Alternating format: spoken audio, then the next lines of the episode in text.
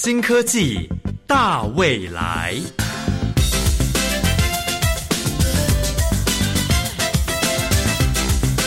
科技的进步让你看得见未来，深入浅出的介绍让你听得懂科技。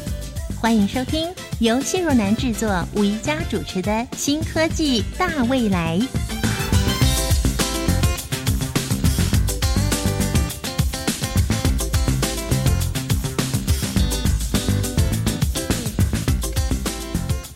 学习的管道有非常多种，包括用眼睛看的、用耳朵听的、用手用肢体去触摸、去感觉的，甚至用鼻子。可以说，我们的五种感官都是学习的管道。但是这里面呢，又以眼睛看跟耳朵听占大部分，所以我们会形容一个人很聪明，耳聪又目明。但是在这个部分呢，宜家就要跟听众朋友报告一件事情了，就是我们台湾的近视人口哦，大概有三十年来都维持全球的第一名。在我们台湾呢，每十个人就有一个人罹患近视。好，这是近视眼。我们来看看老花眼哦。现在呢，在我们台湾，老花眼的年龄层降低了，有三十几岁就老花了哟。那根据一个世界性的报道，到二零二零年呢，老花眼的人口将会增加到十四亿之多，十四亿哦，个十百千万十万百万千万亿哦，你看这个人口数有多少呢？所以呢，不管是老花眼镜或是近视眼镜，这种矫正视力的眼镜，真的是太有帮助了。那这个矫正视力的眼镜到底是谁发明的呢？其实说法非常的多。不过最早的记载呢，应该是在一二六八年哦，好久了。那特别是在一三五二年，有一幅绘制的画像，可以来证明那时候已经有眼镜了。所以是在十三世纪确定是有眼镜的。不过呢，到了一八八七年，德国的科学家成功的制造出了第一只玻璃隐形眼镜，就是戴在眼睛里面的。不过。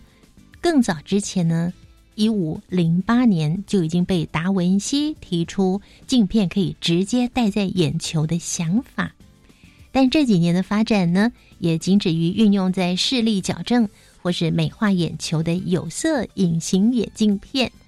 那但是去年呢，在二零一九年科技部所举办的未来科技展上呢。有这么一项交通大学邱俊成教授研究团队所开发出的智慧型隐形眼镜的研发成果，抓住了全场的目光。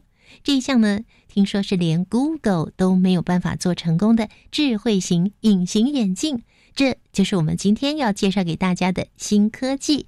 那既然是隐形眼镜的新的发展，那在第一个单元呢，我们就请品阳为大家介绍。目前大家普遍使用的隐形眼镜的发展史喽。创意嗨一点，哇哦！各位听众朋友，大家好，我是品阳，又来到创意嗨一点单元了。今天要和大家来聊聊隐形眼镜的发明，还有一些小常识。废话不多说，就赶快进入正题吧。隐形眼镜顾名思义，就是把眼镜给隐形起来。不让大家看到有眼镜这个东西，因为很多人不喜欢戴眼镜。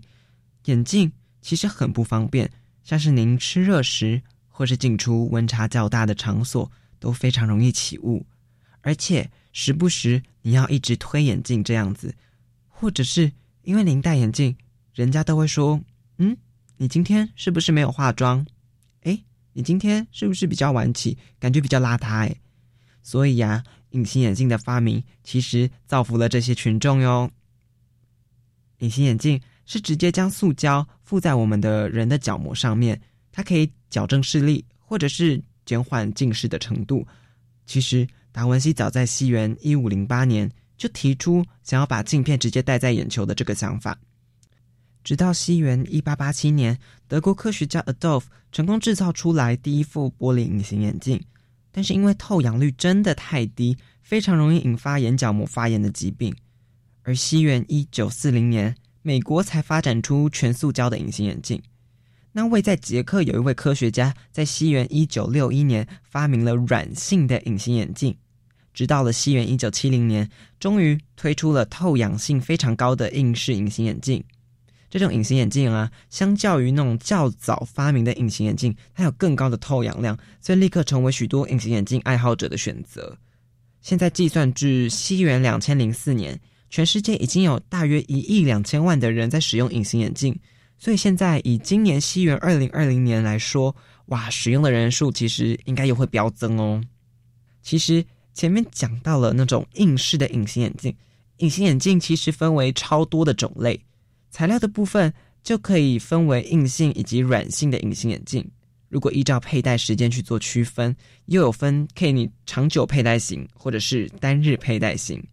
依照眼镜的寿命，又可以分为抛弃型。或者是长期使用型，我个人是常使用的是日抛型，因为我觉得可以降低隐形眼镜清洗不干净，然后眼睛受伤的情形，或者是说呃戴久了不舒服，我拿下来放到药水里面，可能没有洗干净，这样也是不好的。哦，就有人跟我说到啊，为什么隐形眼镜会导致眼睛受伤呢？其实原因很简单。因为隐形眼镜它是直接接触您的眼球，所以生理上你自然会产生的蛋白质会直接附在眼镜上面，而过多的蛋白质会造成透光度变低，然后视线模糊。这个的话，其实就会危害到眼睛的视力。那再来就是隐形眼镜本身就直接接触到眼球了，你去摩擦它，等于是有一层塑胶在你的眼球上面摩擦，所以其实戴久了，就算是够湿、够有透氧气，但是还是会对眼睛来说是一种负担。那就因为这样子，刚刚讲到蛋白质会造成透光度变低，所以我们会要去清洗眼镜。但是我们双手或是眼镜都没有清洗干净，我们又再去佩戴这个隐形眼镜的话，非常容易造成眼角膜发炎。然后有些人因为工作关系，或者是呃单纯的忘记，你长期佩戴隐形眼镜，久而久之，其实会造成很多的并发症，像是眼角膜容易那个血管增生，或者是说。你血管增生，让你不去管，然后呢，透氧度就变得很低了，你的氧气就不够了。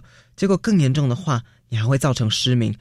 眼睛其实是灵魂之窗，真的万万不能跟眼睛开玩笑。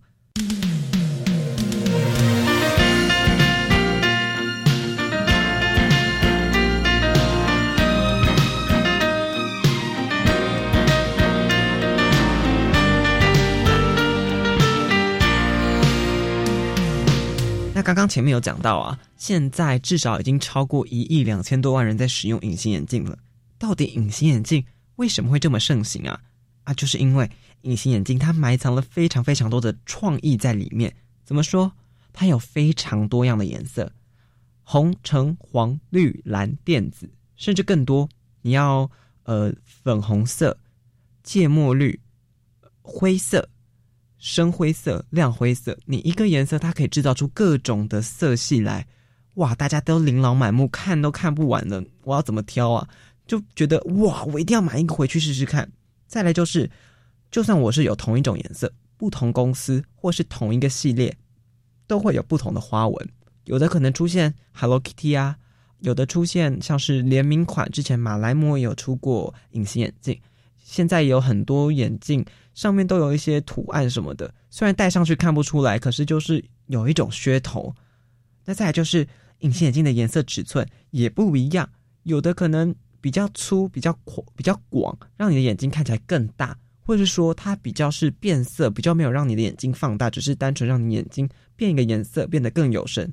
哇，各种方式都有，就已经挑不完了，你知道吗？结果你又为了要配合你的妆容。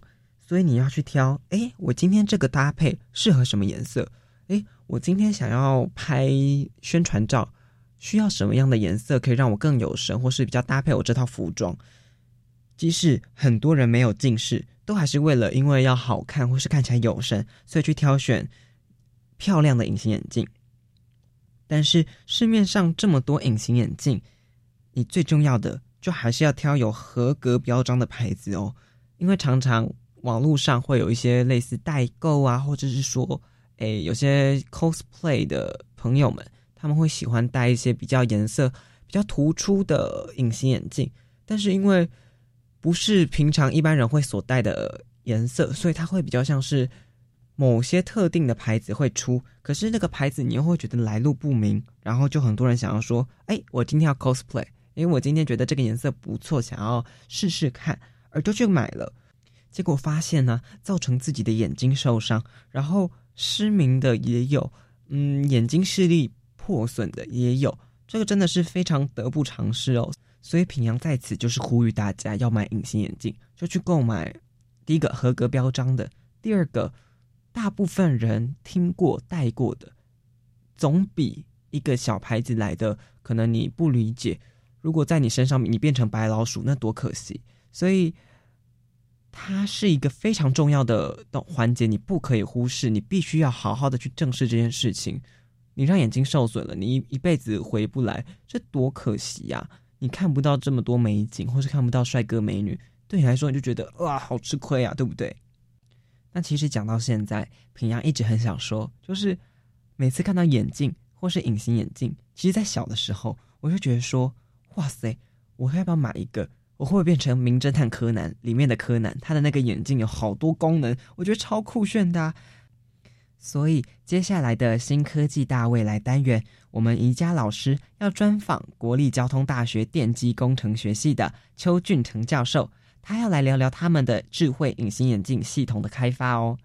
俊成教授他花了九年的时间来研究，直到今年二零二零年才推出了全球第一款可以舒适佩戴的智慧型隐形眼镜。到底为什么它会被强调舒适又是智慧呢？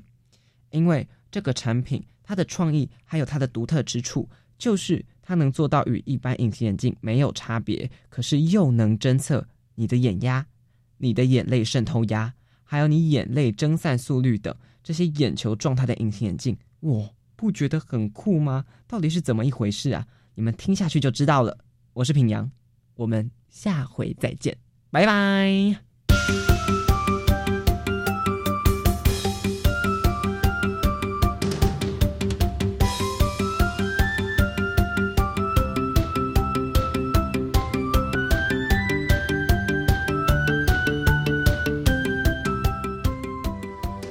刚在第一个单元，我们听到了隐形眼镜的发展史了。那您还能够想象隐形眼镜还会有什么样创新的发展吗？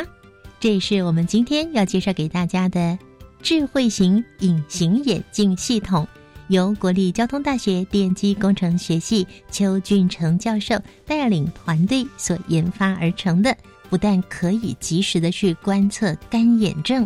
协助医生来诊断干眼症，并且呢达到精准医疗的效果，同时呢还可以矫正视力和结合 AR 来进行游戏相关的开发，用途相当的多元，也具备有前瞻性。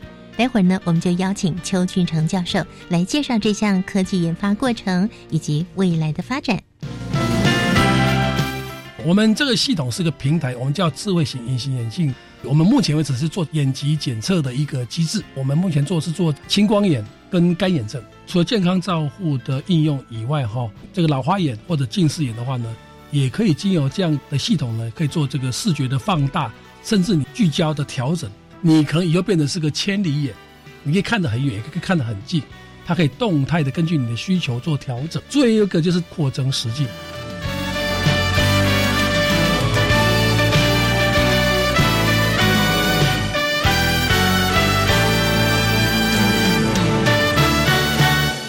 成教授曾经担任国立交通大学电机与控制工程系系主任，中国医药大学附设医院资讯副院长及生医研发工程中心主任，以及奈米国家型科技计划分项召集人，还有工研院生医所副所长。目前担任国立交通大学电机工程学系及 AI 与绿能学院教授。还有工研院生医所资深特聘研究教授，我们邀请邱俊成教授来为大家介绍这一项研究。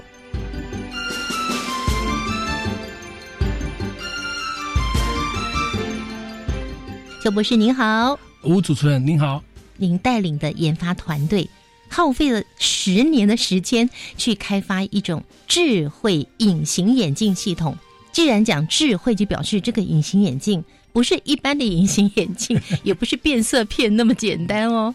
那它到底有多智慧呢？先来说说怎么开始想要做这样的研究呢？OK，呃，我记得在十年前哈，我们那时候有个有个教育部的叫顶尖大学计划，那时候有团队就要去执行各式各样的研究的计划哈。当然，我们有聘请国外的专家来评估我们做的东西的优缺点，这样子给我们建议。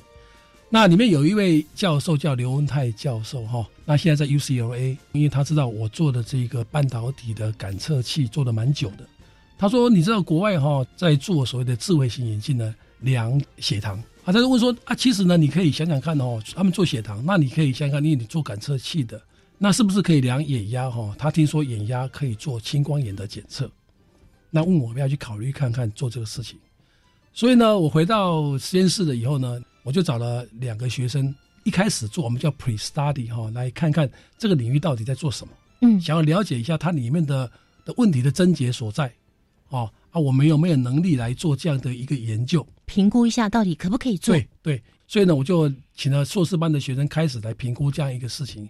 那做了一年以后，我发现事实上里面不管从学术的观点，从产业的观点的话。都有它的价值存在，嗯嗯。那你知道，在学术界里面呢，东西有有产业效益的话，是大家梦寐以求的。对。所以呢，我们就觉得说，这是值得做的一个领域，嗯，又可以发表论文，那又有产业效益哈。是。那我们就毅然决然决定要投入这个领域来做这件事情。是把研究变成产品，对，可以服务全世界。是是，这是我们的一个想法初衷。对。是。那这应该是十年前的因缘际会喽。没错，对，就是一个因缘际会底下。让我一个想法，因为那时候的资讯没有像现在这么的流通，算是有没有错哈？嗯，那他从国外告诉我们这个讯息，我们觉得是蛮好的一个机会，那觉得可行了，当然我们就会想要去做它这样子。我们刚刚跟听众朋友介绍了，这是台湾之光智慧型隐形眼镜系统。那这项技术呢，其实过去也曾经有人挑战过，但非常有名的 Google 啊，它曾经执行这样的计划，把微型的感测器放在隐形眼镜上面，透过眼泪要去检测糖尿病患者的血糖变化，结果是失败的。是，哦，听说还花了九亿美元吧？那您的这项研究呢？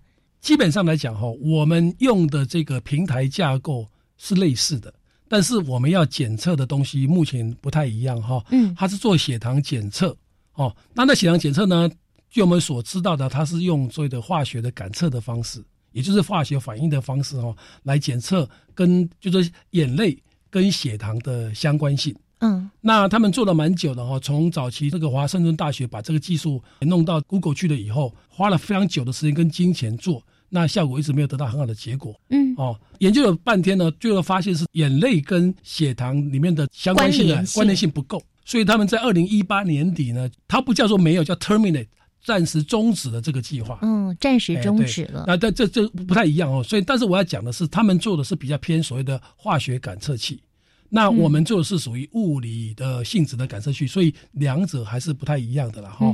以 Google 的立场，他们是以功能优先先做。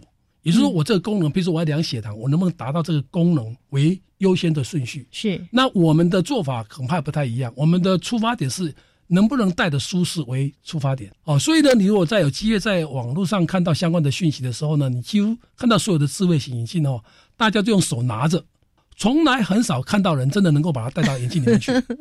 因为呢，他只说功能到底有没有存在，可不可以用而已，从来没有问说那能不能戴，戴的舒不舒服。嗯，可是如果各位好好想一想的话，隐形眼镜如果不能戴的舒服，那怎么用？那谁要戴啊？对，哦，所以呢，我们的想法跟他出发点不太一样，是说我们从能够戴的舒适开始出发。嗯，啊，这是我们跟他比较不同的地方。所以你说要比较成功的话，我认为我们从舒适性考量，然后呢，因为舒适性考的话，就是它的隐形眼镜的材料啦、空间啦，这个我们都要锱铢必较。还有呢，以前做起来那个叫切角。对于你的穿戴的舒适性影响非常的大，嗯哼，所以这是我认为我们跟跟它很不同的地方。是，那也帮我们听众朋友介绍一下你们的这项研究喽。我们这个系统是个平台，我们叫智慧型隐形眼镜的哈。那它本身呢是一个可以，我们目前为止是做这个叫疾病检测，就眼眼疾检测的一个机制。那我们做的功能眼疾的部分呢，我们目前做是做青光眼跟干眼症。青光眼还有干眼症，现在应该很多人干眼症对哦，因为用眼过度了。，对，那那干眼症呢，事实上分两类的哈。如果就去医院诊所诊断的话，医生第一个问说你是属于哪一型的，一个叫做缺水型，嗯哼，哦，一个叫做蒸散型，蒸发的意思，嗯你的眼泪哈蒸散的很快，一蒸散完了就觉得干干的，就要眨眼睛的。嗯嗯，哦，那这属于这两个类型的。那一般来讲的话，这个医生要检测你的时候呢，就会在你的我讲眼泪的多不多哈，他就挂了一个试纸在你的眼睛下面。嗯。那看这个眼泪呢的能够沿着这试纸往下跑多少格，好，嗯好，它一格一格的，格数够多，表示你眼泪分泌够多，你你可能没有干眼症。嗯。哦啊，分泌的不够多哦，那格数没有哈、下来的话，表示你可能有干眼症的问题，那叫眼泪分泌的多不多，这是一个方法。嗯哼，另一个方法呢，就量它的这个渗透压，它是一个类似笔状的东西压到你的这个眼球上面，嗯。来看你的渗透压的浓度多少哈、那这都是一个非常不方便也不舒服不太舒服。的的嗯。方法。对，所以呢，在检测的来讲的话是非常不方便的。嗯。它是呃，那也是当时检测这样子而已哈。那医生只能告诉你说你的干眼症的状况怎么样子，到最后给你一个处方签，给你一个药，给你点这样子。然后又三个月、两个月要去一次，对对，那现在事实上这个重点哦是这样子哈，当医生给你药的时候有没有用，他并不知道，嗯，对吧？对，就是你用了一阵子，回去跟他讲说啊，到底有没有用，对不对？他才讲说、哦，要不要再修正一下，换另外一个对药给你。嗯哦，这是大家普普遍碰到的问题。但但是如果今天有我们这个装置，这个干眼症的智慧型隐形眼镜的话，哈，我们本身可以量测什么东西呢？我可以量测叫做渗透压，可以量测你的我们叫增散速率。哦，嗯还有一个叫做我们这眼膜的这个 break up time 破裂时间，好像我们在吹泡泡的球一样哈、嗯你吹了以后多久是因为破掉的这个时间哦，这个都是在评估你有没有干眼症很重要的医学数据。嗯哼，好、那我们有这个装置以后呢，第一个可以让医生很快的评断你，我们叫精准的医学哈、评断说你的干眼症的严重程度，这第一个。嗯哼，第二个呢，更重要的是这样子，有这个装置以后呢，你在点药水的时候，到底对你的干眼症的帮助大不大，有没有效，也可以在很短的时间知道。嗯，哎，所以呢，从诊断的观点，从治疗的观点，这样的一个装置都会对医生有很大很大的帮助，因为医生以前都凭他的经验，凭他的直观嗯来对这个病人哈、下处方签。嗯那有一个这样的辅助的设备给他了以后呢，他有更多的数据可以评断我该怎么做。嗯，哎，大概这样的情形。智慧隐形眼镜的系统，其中一项应用了在健康方面，对不对？针对青光眼还有干眼症，哎，对对对，对。其他的应用呢？其实，在除了健康照护的应用以外，哈，在智慧隐形眼镜系统也可以用在所谓的视觉矫正。也就是说，你有老花眼或者近视眼的话呢，也可以经由这样一个的系统呢，可以做这个视觉的放大，甚至你聚焦的调整是有机会达成的。你是说它跟我们一般隐形眼镜的效果一样，也不只是这样子，不止这样子？哎它是动态的一个系统，它哦根据你的需求可以做调整。嗯哼，哦，它包包括你可以把它想成说，你可能以后变成是个千里眼，你可以看得很远，也可以看得很近，它可以动态的根据你的需求做调整。好厉害哦！哎这是其实是让这个是非常不得了的一件事情。那嗯很多国内外的机构都在做研究，那我们是也在相关的领域在做一些小小的研究，这样子。嗯，它是嗯很有趣的一个领域。那不只是刚刚讲过视觉的放大啦，啊，还可以做矫正，就是我刚刚讲过的聚焦，比如老花眼、近视眼，它可以辅助他们，嗯，哎，做这样的事情。那最后一个就是大家在山西的领域里面呢，这些公司最有兴趣就是扩增实境。我相信扩增实境这个部分呢、还有矫正我们的老花眼跟近视眼，是很多人非常有兴趣的。留到下个阶段再为大家介绍喽。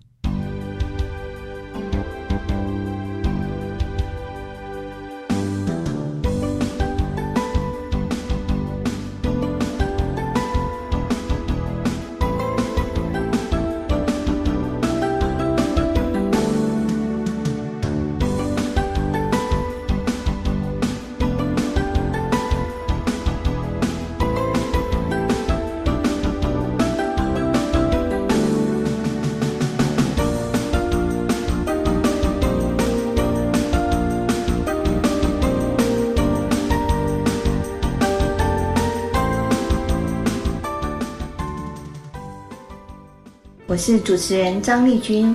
每个礼拜五早上十点钟，由法鼓山人文社会基金会跟教育广播电台共同制播的《幸福密码》节目。丽君，你的幸福密码是什么呢？嗯，生活要有点仪式感，像我每天早上来杯咖啡，还有每个礼拜五上午十点收听《幸福密码》。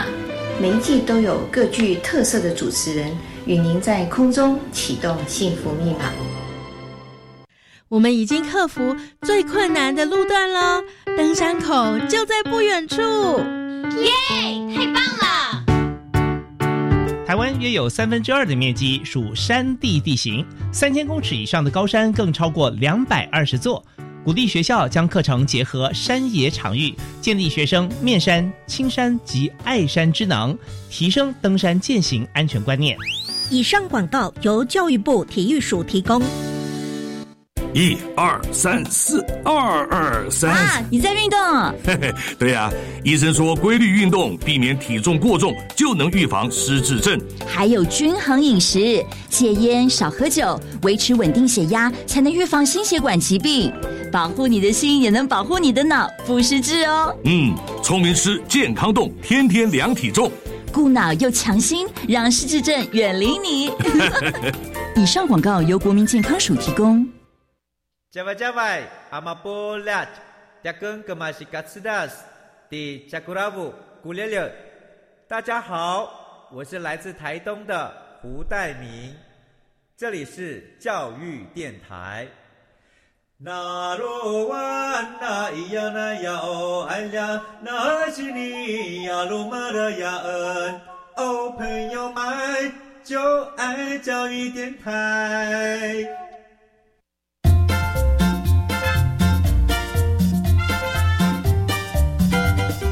新科技大未来，每个星期三上午十一点零五分，与你在教育电台的频道上认识新科技，迎接大未来。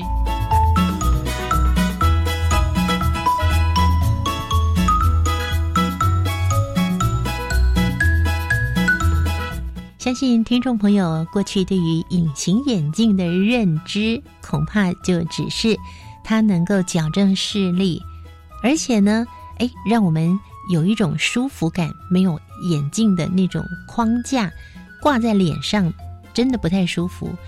那可是呢，你也必须要注意到清洁还有保养，否则呢，眼睛也容易受伤。那另外，隐形眼镜还有一个功能呢，就是美化我们的眼球喽，让我们的眼球有五花八门的色彩，还有花样。不过，听了今天的节目之后呢，您一定非常的好奇，哇，隐形眼镜竟然有这样的一个创新的发展。这个创新的发展包括可以治疗干眼症，还有可以矫正视力，并且结合 AR 进行游戏相关的开发。哇，这是怎么办到的呢？今天非常荣幸，我们邀请到了国立交通大学电机工程学系及 AI 与绿能学院的教授邱俊成邱教授来跟我们做说明。第二个阶段的一开始呢，我就想请邱教授来告诉我们：哎，这个隐形眼镜薄薄的一片，究竟这里面是有什么样的秘密，可以达到这么多的功能呢？我们先来说说视力矫正的部分，因为这特别是我们国人非常需要的视觉矫正的部分哈。其实它的最主要的用意就是说，因为随着这个科技的进展，用我的三 C 产品的人多了以后，很多人就有所谓的近视眼呐、老花眼呐。它视觉矫正最重要的目标，我就是希望在你的晶片里面哦，放入一些例如是易晶的东西，我们叫 liquid crystal 的东西到里面来哈。这个东西呢，可以产生所谓的变焦或者聚焦的一个功能。哦，你就说这个隐形眼镜它可以变焦，对，焦距让焦距可以改变，变对，这是想做到这样的，看我的需要而改变，也可以这样讲，没有错。那这是这是我们的想要做的事情，叫动态聚焦调整，是动态的哈，根据你的需求。那这个是全世界很多单位，包括学术单位，包括业界单位都在研发的事项哈，因为你对视觉很重要，它可以矫正成你要的，嗯，哦。那这里面的研发的最重要的重点就是你要放什么可以调整聚焦的材料在这里面。嗯，其实这个题目是比较属于材料的题目。那我们供应的是一个平台。什么叫平台呢？就是我们可以用无线传能的去供电给它，然后呢，我们可以整合变成是一个隐形眼镜的系统。嗯，哦，那这是很多国内外的单位没有的平台。所以呢，我们有机会跟国内外的单位合作，就是因为我们有这样的平台，它可以把他们想要做这个视觉矫正的原件呢，放到我们这个平台上面来做整合测试。嗯哼，所以这最主要目的在做这件事情。是是在做整合测试，连国外的都送过来了。对对对，希望跟我们合作做这件事情。嗯嗯所以呢，我们就是把它的原件放到我们的平台上面来。嗯那根据他们的规格需求，我们开发出相关的晶片哈、可能是驱动晶片，可能需要的能量呢，去让这些元件能够自动达到它的规格。达到它的规格，意思就是说，我现在是近视眼五百度，我可能会到五百度看得清楚的。对，这是未来一个很大的题目，大家都认为很神奇，对，大家都想克服的问题。那嗯刚好，因为我们不是做材料的专家啊，因为他们看到这样一个平台以后，觉得可以这样来制作哈，嗯所以呢，他就跟我们合作，想要做这件事情，所以我们就给他嗯平台，嗯然后他把他的原件放到我们这边来。一定很多朋友非常期待这种矫正老花眼以及近视眼的研究，赶快可以成功哦。好，那么接下来来谈谈青光眼这个部分喽。跟主持人说明一下这个青光眼的一个使用的脚本啊，我们称它叫做这个医疗智慧化的东西，就是这样子哈、其实上，我们的眼压高低一天是会改变的，高高低低。那问题是以前你到医院去的时候呢，只是单点的，就那个点对，嗯他给你一个眼压的那个机器，可以对你眼睛吹一下气，然后呢就告诉你这个眼压多少，嗯就那个点而已。那事实上，这个点对医生来讲帮助很小，为什么？他只能跟正常的病患来比说，啊，你的眼压比人家高还是比人家低而已。嗯哦，这个效用真的是有限。从医疗观点的话呢，很多医生共同的希望是，我希望知道你在你的一天的眼压高低的变化情形。嗯不管是你每五分钟量一次，或者每二十分钟量一次都可以哈、我希望长时间二十四小时，包括白天，包括你睡觉的时候，都知道你眼压改变的情形。嗯哦，那这眼压改变情形为为什么那么重要呢？你知道青光眼一犯的时候，如果不治疗的时候，你是会压迫你的视神经坏死掉，会从外面看不到，搞到最后是里面看不到哈、青光眼的最大的问题是它不可逆，看不到了以后呢，不是你给它药剂治疗了以后，它的视神经就活过来，它恢复不了。对，它不可逆的。所以呢，是被视为说会让已经瞎到，是让这些有患这个青光眼的病患最最觉得最恐怖的事情。当你开始看不到的时候，就是看不到了，它不会变好，嗯所以变越变越糟。所以当你眼压哈、变高的时候，要给个提醒一下，眼压高不见得就有青光眼，但是要有相很大的相关性呐、哈。一高的时候呢，医生是希望说你在高的时候呢，就当场可以很迅速的给治疗青光眼的药，嗯所以你就要点那个药。但是问题是，医生不知道哪一个对你有效。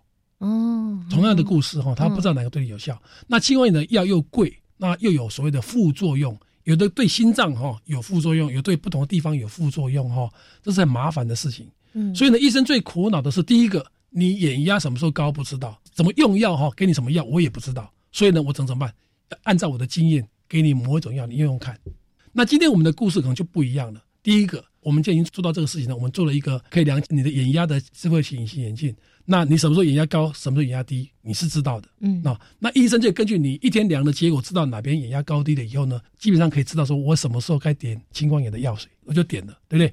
一段时间以后，比如说一个月以后，那你再回到医院里面来，再带一次这个东西，我马上可以知道说你的眼压改变，那个曲线不是变好了，嗯那个问题没有了，那表示这样的方式是对的。嗯嗯好、那这样子我就可以把这个眼压控制的很好，青光眼就不会有太大的问题。嗯，所以整个的故事是这样子哦，让医生有一个精准的方式可以帮助病患解决这样的问题。嗯哼所以我们称它叫做精准医疗啦。嗯哦，也就是说快速诊断能够给他很精准的一个治疗，哦，嗯这是我们想做的事情哈、哦。可是更进一步来讲的话哦，我们跟医生聊了蛮多次的哈、哦，他说我们台湾的病患很好玩哈、哦，那药水给他的可能这药水开价讲，比如说要给他一个月的用药的药量。嗯然后他拿一点的话，各位知道，如果各位有点药水的经验的时候，第一个可能点不准，好、第二个呢，医生可能叫你点一滴或两滴就好了，他就拼命一滴、两滴、三滴、四滴，他认为点越多越好，然后又点不准，所以常常发现呢，这个一个月不到药就用，完了。然后就就他可能两个礼拜就跑回来，医生说医生我用完了，我要那再要啊，跟他要有的是要很贵，就造成医生很大的困扰。嗯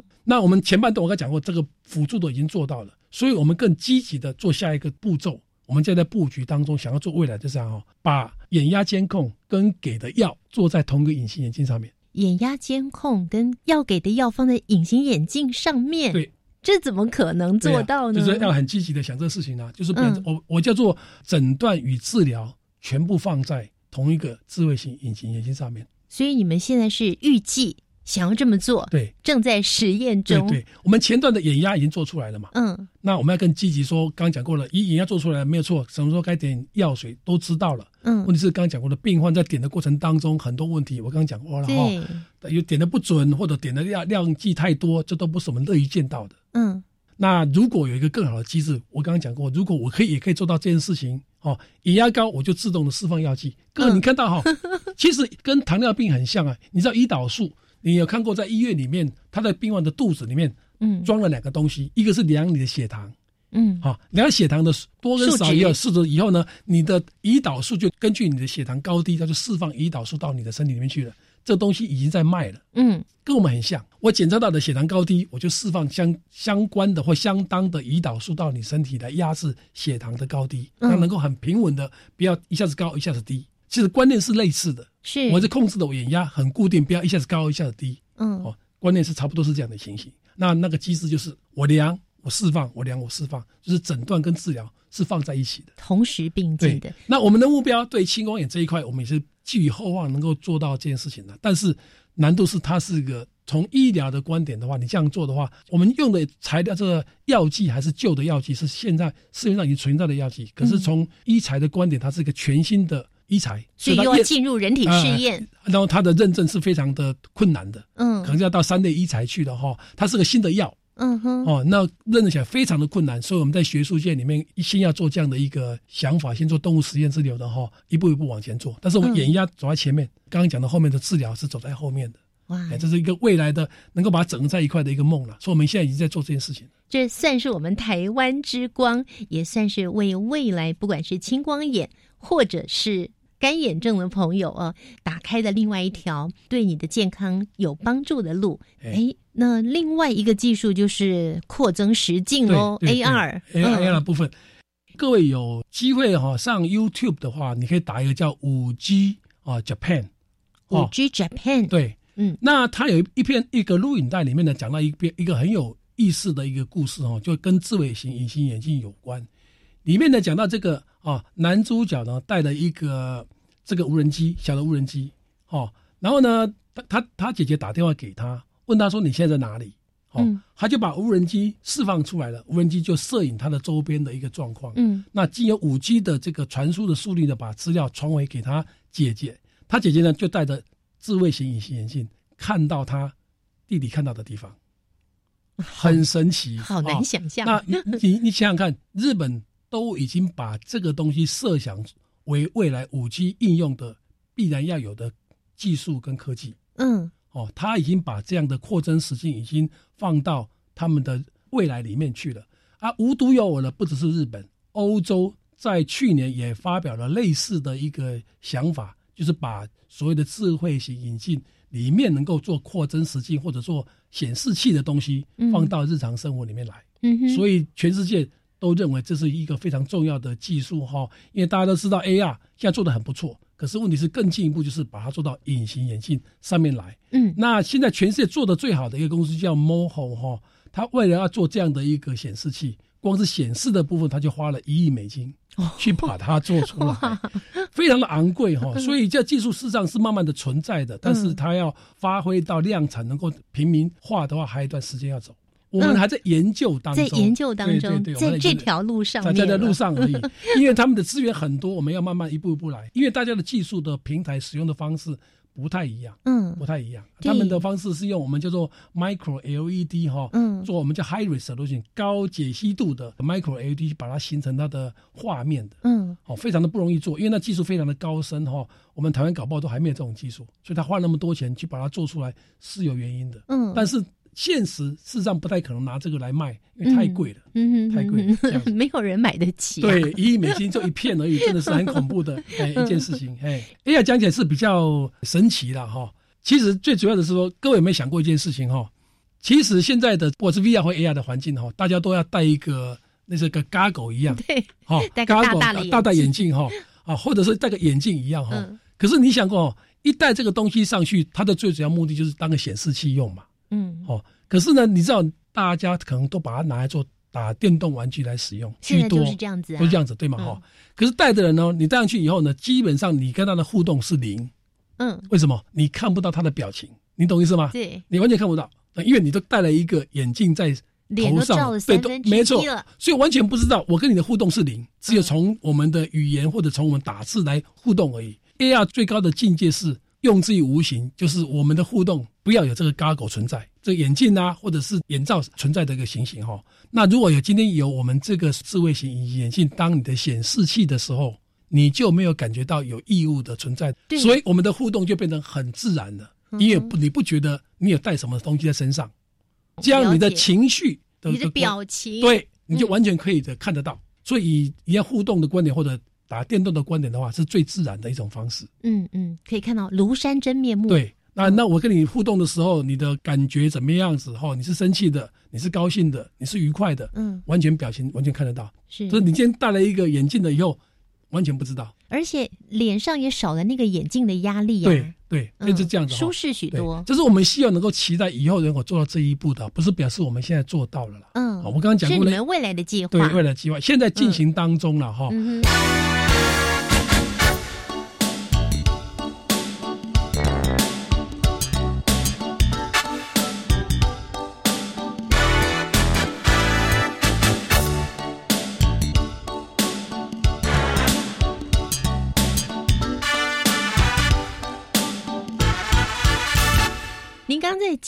干眼症的测量，我们就很好奇，为什么一个隐形眼镜这么薄，嗯，戴在眼睛上，它可以测量干眼症？对，它到底里面有什么东西？它的秘密是什么呢？我我我稍微说明一下哈，它有几个很重要的元件，最重要最重要的元件就是它的感测器。感测感测器器哈，我们叫嗯做 sensors 哈、就是看你要量测是物理性的还是化学性的。物理性，譬如说青光眼，就量你的眼压，就是压力计。嗯，好、那你要量干眼症的话呢，你可能要量它的温度、增散速率。增散速率跟什么有关呢？跟你的湿度有关。跟泪水，哎，对，湿度泪水含量有关那最后一个是可能跟你的这个渗透压有关。嗯那这都是你要量测的东西。所以第一个，你要先确认你要用什么东西量什么的疾病。嗯，哦，所以感测器是第一个你要有的。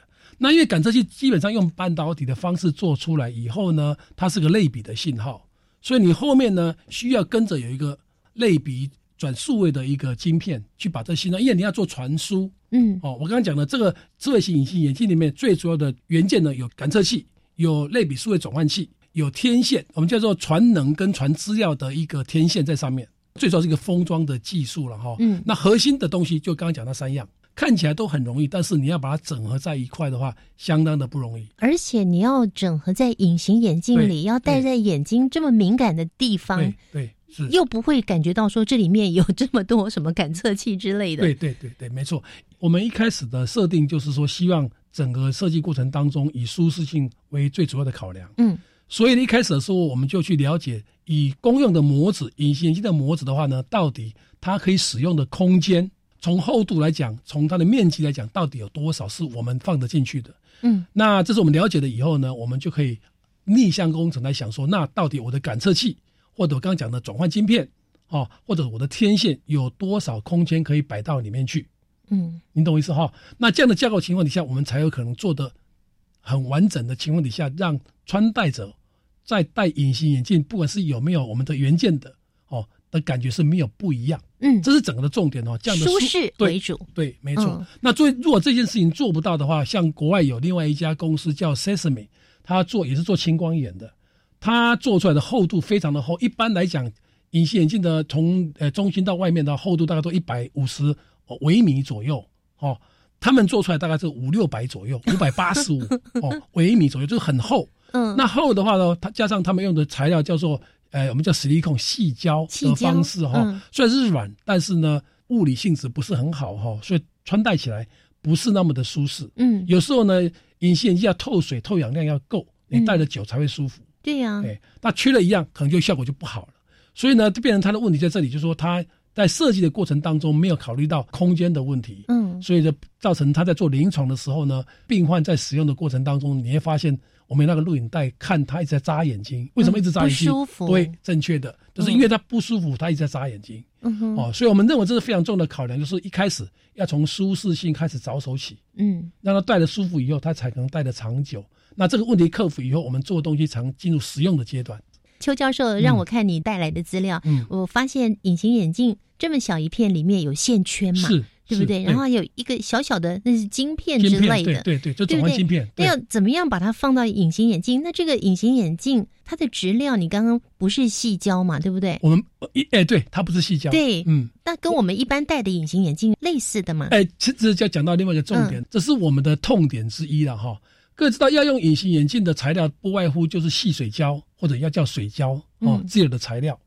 那我们智慧型隐形眼镜特别的哈，那些元件呢组成以后呢，不见得跟这些细水胶或水胶相融，所以我们在做这个过程当中放进去以后，因为隐形要成型哦，有一个叫做呃叫做雾化固化的阶段，固化是要加温度把它给硬化的一个一个手续，通常是要加热。嗯，哦，那因为呢，你的材料不同的关系，一加热以后，你可以感受到内应力哈、造成这个隐形眼镜呢，我们叫做会皱掉了，整个就 就皱掉了，皱掉哎那怎么带？对，就没办法带了。那就失败了。对，所以就失败了。所以您问到的重点就是说，当初我们就碰到这个很重要的一个问题，就是说，当我们的原件跟真正的我们要带的隐形眼镜的细水胶或水胶要放在一起的时候，这里面就很重要的一些技术要克服，包括材料的，包括我们的这个形状的一个设计，嗯，都是非常重要的参数哈、让我们来克服。我们事实上不瞒您说，我们这计划虽然号称做了十年哈、我们在第三四年的时候一直碰到这个问题，困扰我们非常久。嗯，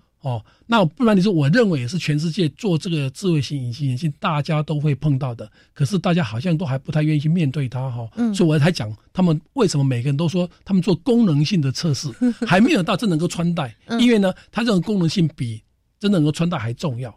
那所以他们用的材料基本上都不见得是能够穿戴的材料，就刚刚讲的细水胶或者水胶。嗯那我们一早就碰到这个问题了。啊，一时会皱掉皱掉的话呢，我们事实上做了三四年以后，曾经有一段时间觉得可能做不下去。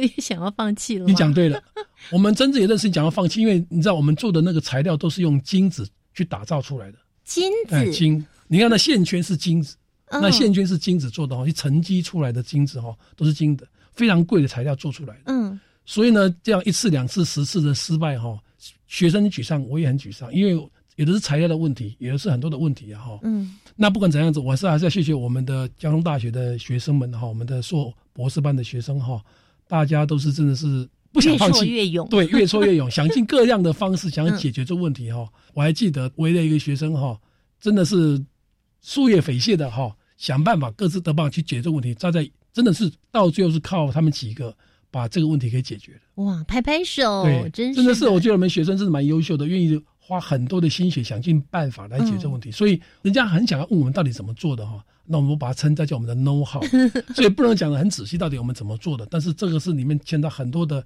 辛苦在这里面。所以也是最大的困难对喽。，这最大的困难没有错，因为你想看两个东西放在一块，不相同的东西放在一块，怎么可能会做的很漂亮呢？哎，所以你们做失败的片有多少片呢？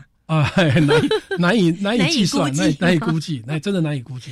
就是我们碰到的其实最大的一个门槛呐、嗯其实讲只是一样而已哈、事实上，譬如说天线的问题，就是刚刚讲过了，那个我们的智慧型眼镜本身事实上是没有能量的哈、它没有电池，嗯所以呢，它的能量是靠外面我们戴的眼镜上面的线圈把能量打过去，让它有电能够去量测它的这个相关的参数的。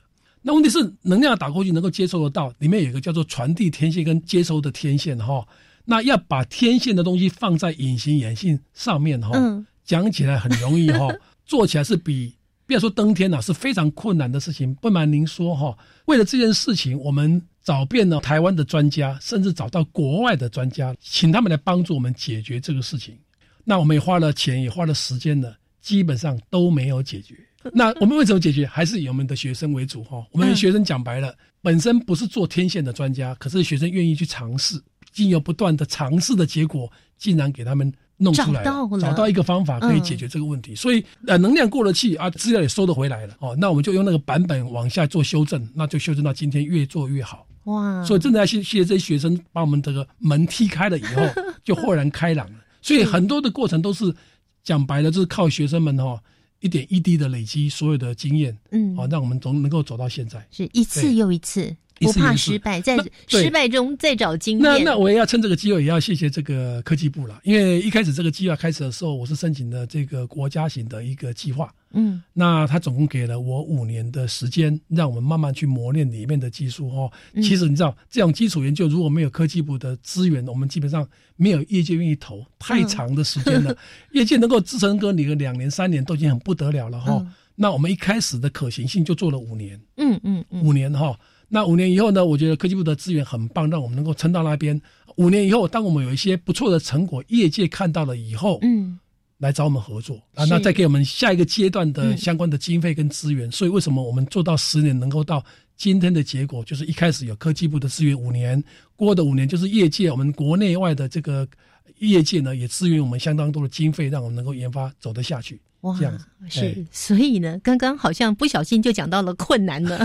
是是是，那你们也突破了。是对，谢谢这些博士生，他们这么努力的，一次又一次不断的研发，对，终于找到了。嗯嗯。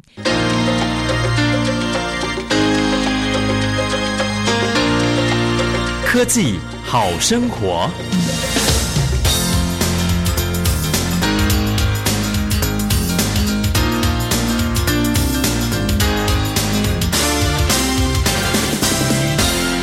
其实我们有两项研发的项目，一个是青光眼，一个是干眼症哈。青光眼花的时间比较长，一开始我们就以青光眼为主。给各位报告一下，说我们做青光眼的研究的目的也是产业的目的哈。因为在青光眼这一项的话，在瑞士已经有一个公司在开发相关的产品了。据我们所知，他已经花掉了八千万美金了。